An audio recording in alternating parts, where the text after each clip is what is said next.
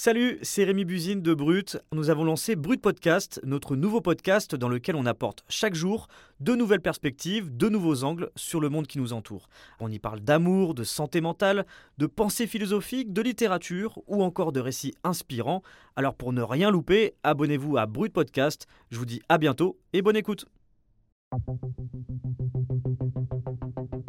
Moi, je peux pas dénoncer parce que je suis soumis à un droit de réserve, mais euh, j'ai quelques collègues qui pensent comme moi. Mais on est peu et on, le dit entre nous, mais on, dit rien en fait. Parce qu'on sait que si vous êtes repéré dans cette administration, votre carrière est finie. Donc il faut se taire. Il faut se taire. La prison broie les détenus, mais ce qui me paraît important aussi de dire, c'est qu'elle elle broie aussi les, agents qui travaillent. C'est une administration, on porte l'uniforme et c'est quand même paramilitaire. Quand vous commencez à poser des questions, vous êtes mal vu. Moi, j'ai été bloqué au même grade pendant 13 ans. Parce que j'ai ouvert ma bouche et à un moment, bah, j'étais mis de côté, placardisé. Non, non, c'est la culture pénitentiaire, on se tait, on ne pose pas de questions. L'omerta et taisez-vous. L'univers carcéral en France, vous en avez déjà entendu parler dans Défense de filmer. Mais dans cet épisode, ce ne sont pas des détenus que vous allez entendre, mais on va découvrir des confessions de surveillants pénitentiaires. Là, on est complètement à l'opposé des discours officiels et de cette communication euh, hyper verrouillée par le ministère de la Justice. Ils sont très rares à prendre la parole pour dénoncer ce qui se passe derrière les murs, que ce soit les violences perpétrées par les surveillants sur des détenus, mais aussi la maltraitance entre collègues, les burn-out. Philippe, que vous venez d'entendre, il est officier. C'est l'un des grades de commandement les plus élevés de l'administration pénitentiaire. On a donc garanti son anonymat, on a changé sa voix, on a modifié son prénom parce que, comme beaucoup d'autres corps de l'administration, il est soumis à un devoir de réserve. Il prend donc des risques en parlant sans l'autorisation de sa hiérarchie. Je suis Tariq Kaldi et vous écoutez défense de filmer.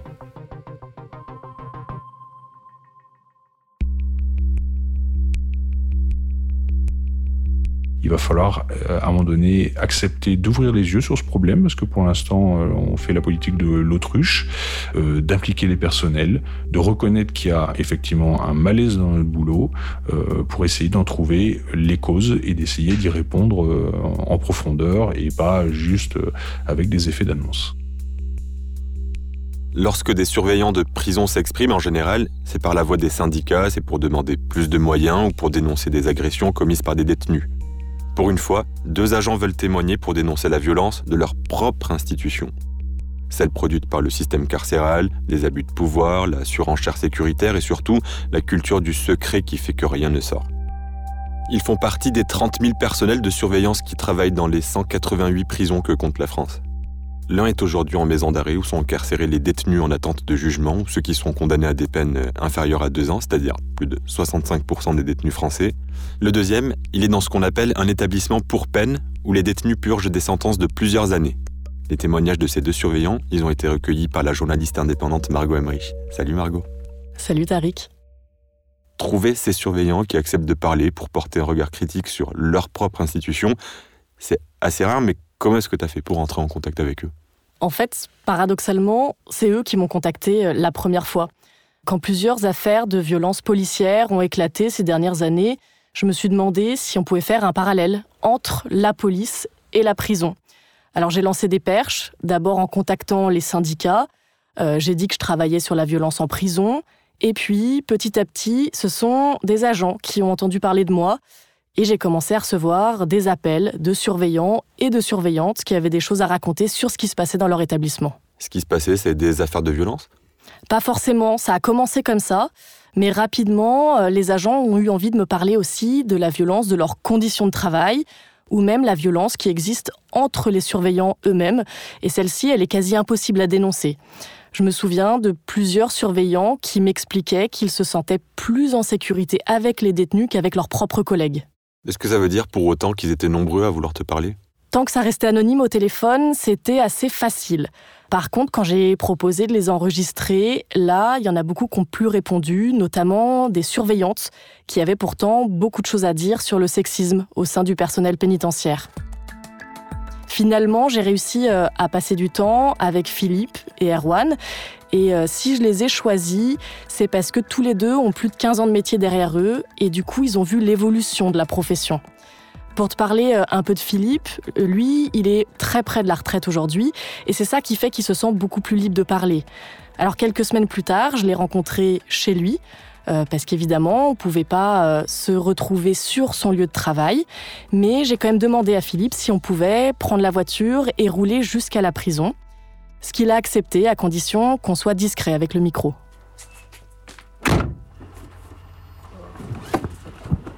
Ouais, c'est la, la, la, la prison à 14, 12 minutes. D'accord. Alors là, sans, sans, dire où on est, il y, y, a quand même des similitudes euh, avec beaucoup de prisons en, en France. C'est le fait qu'on... Oui, mais on est en train de, on est en train de sortir de la ville. Ouais, euh... On va y arriver dans 3 minutes. Je vais voir si on peut rentrer vite fait. On va pas, on va pas traîner, hein, parce que là, c'est le parking. Donc, maison d'arrêt. Là, l'établissement dont je vous ai parlé. L'abri famille. Et... Euh les parkings des agents. Voilà. Donc là, oui, c'est des filins. Donc pour pas qu'un hélicoptère vienne chercher un détenu sur une cour de promenade, par exemple, avec un, il mettrait un, c'est pour empêcher ça, quoi. Voilà. Okay. Donc les miradors très hauts. Il y a des, des agents qui sont euh, tout, le temps, dans 24, les miradors. 24, 24, Ce que je disais, les, les, agents qui en ont marre de ce métier, ils prennent, ils vont dans les miradors. En fait. À leur demande, hein. parce qu'ils veulent plus là, en détention, le métier est trop dur. Ils, ils, ils demandent des postes comme ça. Euh, que j'appelle les postes périphériques. Et euh, prennent un bouquin, ils passent leur journée là, voilà. Ce qui n'est pas super intéressant, mais bon. Voilà.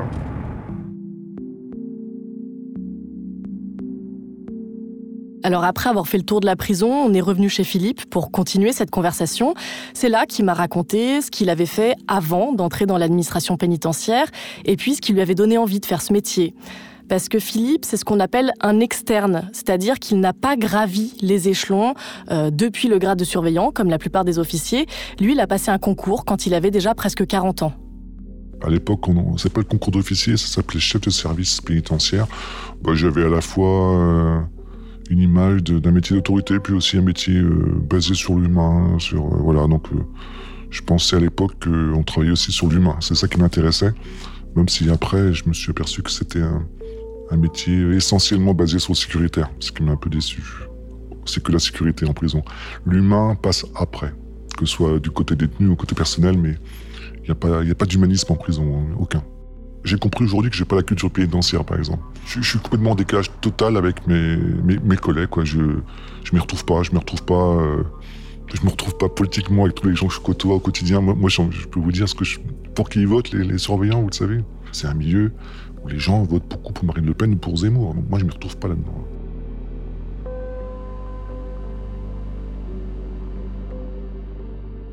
Philippe me parle alors des propos racistes, parfois antisémites, qui sont ouvertement prononcés dans les coursives, mais qui sont quasiment jamais sanctionnés. Il me raconte euh, par exemple l'histoire de cet agent menacé par ses collègues qui avaient tendance à boire en service de nuit.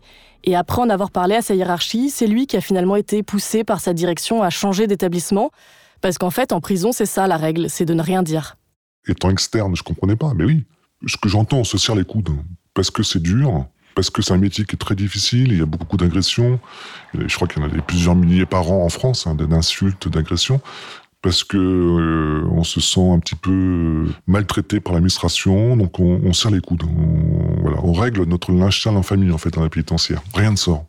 Rien ne sort, y compris quand si on voit un collègue qui dérape, on dira rien un collègue qui dénoncerait des faits de violence commis par d'autres collègues, sa, carrière est finie. Vous serez, vous serez, traité de balance, comme un, comme un détenu. Il y, a un poids énorme, il y a une omerta terrible, y compris du côté de la direction qui ne fait pas tout remonter aux magistrats. Euh, il y a des affaires qui ne sortent pas.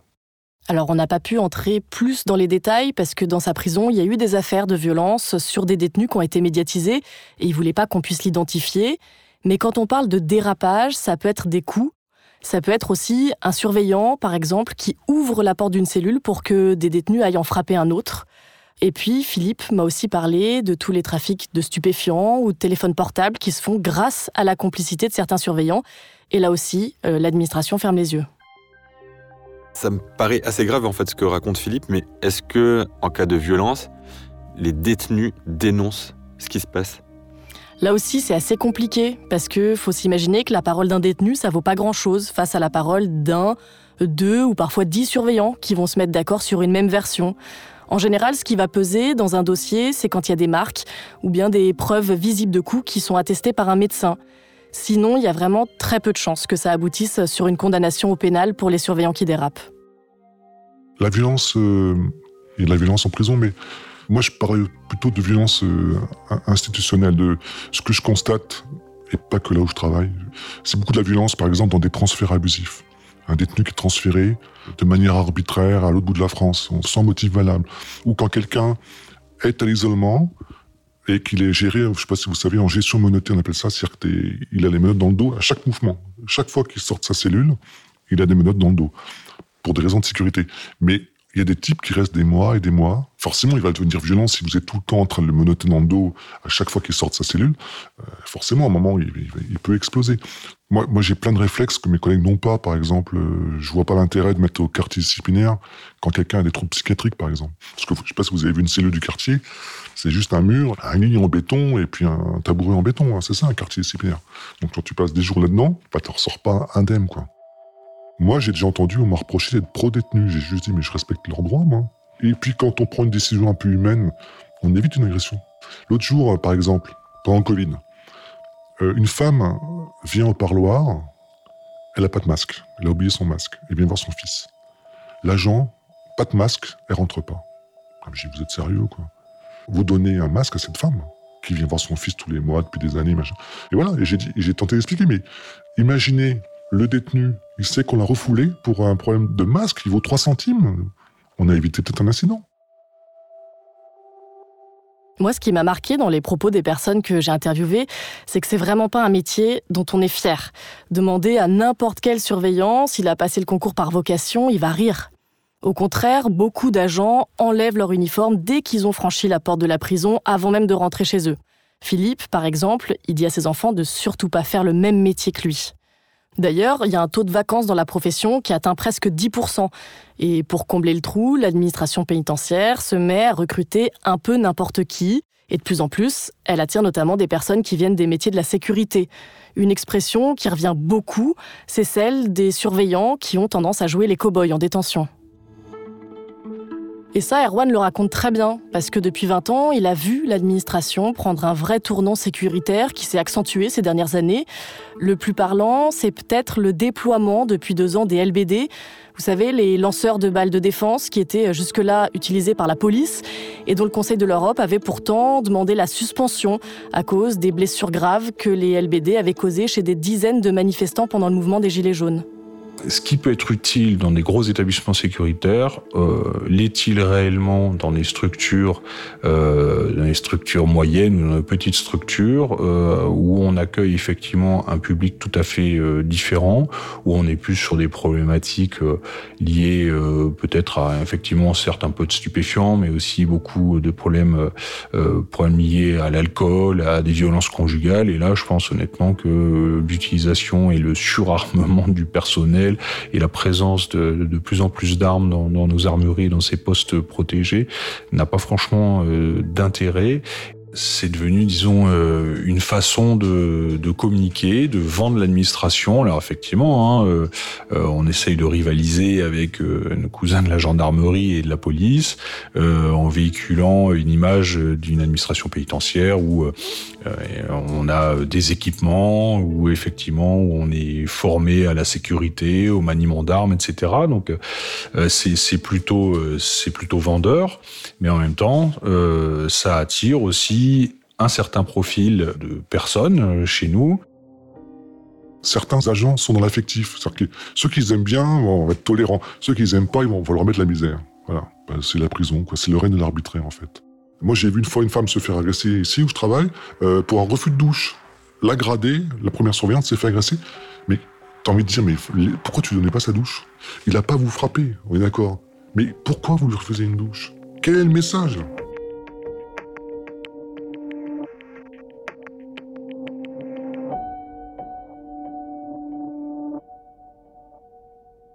Mais ces agents, quand ils étaient à l'école, donc leur école, c'est euh, les NAP, l'école de l'administration pénitentiaire, là-bas, on n'apprend rien de tout ça? Bah en fait, on n'a pas vraiment le temps d'apprendre euh, récemment. La formation qui était déjà très courte est passée de 8 à 6 mois. Et en interne, on dit souvent qu'elle reste trop théorique, même déconnectée du terrain. Après, là où Philippe et Erwan sont pas tout à fait d'accord, c'est que Philippe, lui, il y croit plus du tout. Il dit que l'institution est à bout de souffle, que les agents, comme les détenus, sortent pire que quand ils sont rentrés. Alors qu'Erwan est beaucoup plus nuancé. Il m'a répété plusieurs fois qu'il voulait surtout pas salir son métier, qu'il voulait au contraire essayer d'améliorer les choses. Aujourd'hui, par exemple, il fait euh, presque une heure de route pour aller travailler parce qu'il a demandé sa mutation. Alors, il bosse dans une prison qui est peut-être l'une des plus vieilles de France, mais avec beaucoup moins de détenus à gérer. Et au moins, il dit qu'il a le sentiment de pouvoir faire son boulot correctement. Qui dit moins de personnes détenues dans un petit établissement, dit aussi ben, tout simplement qu'on les connaît euh, beaucoup mieux. Donc euh, quand on connaît les individus, quand on sait comment ils réagissent, et quand on est en face d'eux des personnels qui sont aguerris justement à la gestion des, des conflits, eh ben vous avez un meilleur niveau de prise en charge et vous avez surtout beaucoup moins d'interventions inutiles. Évitez donc de parquer 700 personnes qui ont des problématiques, qui ne gèrent pas leur frustration, parce que là, sinon, on se retrouve avec une multiplication des, euh, incidents et euh, ben, on passe plus de temps à gérer des problématiques euh, proprement sécuritaires, à gérer tout ce qui est l'immédiateté, quoi, voilà, des conflits, etc., que de se pencher réellement sur sur la réinsertion. En plus de ça, bon, ces, établissements en général ont été construits pour des raisons financières, tout simplement, euh, non pas dans proche des villes, mais en général à 15-20 km des centres urbains, avec de piètres euh, moyens de communication, de, de, transport en commun qui relient justement ces établissements euh, au centre-ville.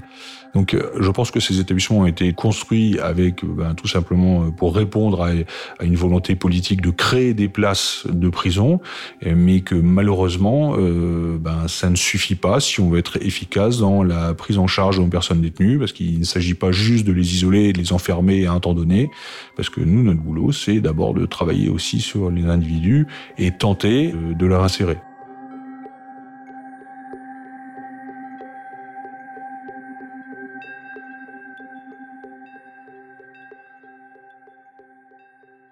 En t'écoutant, Margot, en l'écoutant Philippe, Erwan, je, je me demandais est-ce qu'il y a des contrôles de leur profession, en fait, comme euh, la police à l'IGPN, par exemple? Il y a des contrôles. Le premier, le plus connu, c'est euh, un contrôle externe, c'est le, le, contrôleur général des lieux de privation de liberté. Enfin, la contrôleur actuellement, parce que c'est Dominique Simoneau, qui est d'ailleurs une ancienne journaliste, qui travaillait beaucoup sur la prison. Elle est chargée de contrôler l'ensemble des lieux de privation de liberté. Après, ça reste un contrôle qui euh, n'est pas contraignant. C'est-à-dire qu'elle va euh, émettre des recommandations, des avis, et euh, libre à chaque prison, à chaque directeur ou directrice de prison, de prendre en compte ces avis. Ça produit des effets de ce que tu as pu en voir? Pas énormément.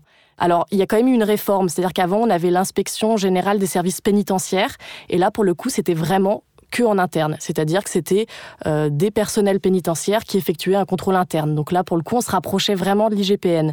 Ça a quand même été réformé. Aujourd'hui, c'est l'inspection des services de la justice. Et du coup, le fait que ce soit des magistrats, il y a quand même un petit peu plus d'indépendance. Euh, ce qu'on observe, c'est que la plupart du temps, quand il y a une procédure disciplinaire interne, les agents ont tendance à être déplacés au sein même de la prison, euh, d'un poste à un autre, pour qu'ils croisent plus les détenus ou pour qu'ils croisent plus leurs collègues, où ils peuvent être déplacés d'une prison à l'autre. On revient sur ce qu'on entendait, euh, on lave un petit peu son linge sale euh, en famille. Et les syndicats dans tout ça, vu que c'est eux qu'on voit médiatiquement, c'est eux qu'on entend, ils ont quel poids finalement auprès des agents?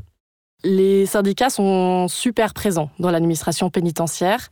Le plus présent, c'est l'UFA-PUNSA, Ensuite, il y a Force ouvrière, c'est vraiment les deux principaux.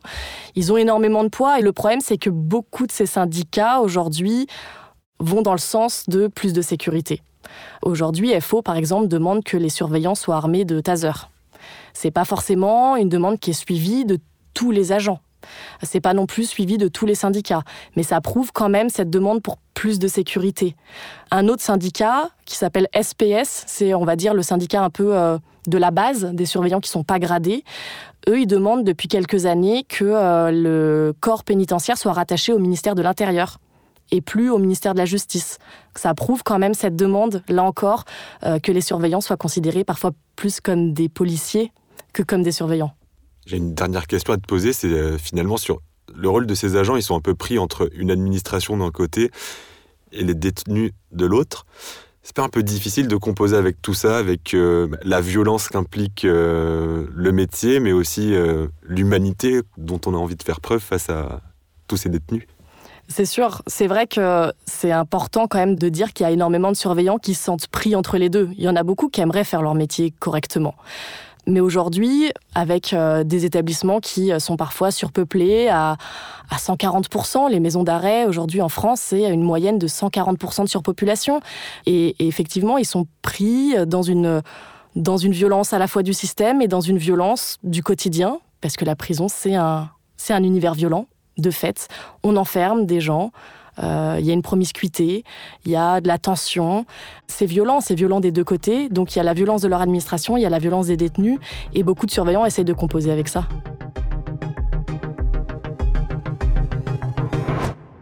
Le micro va ou les caméras ne vont pas?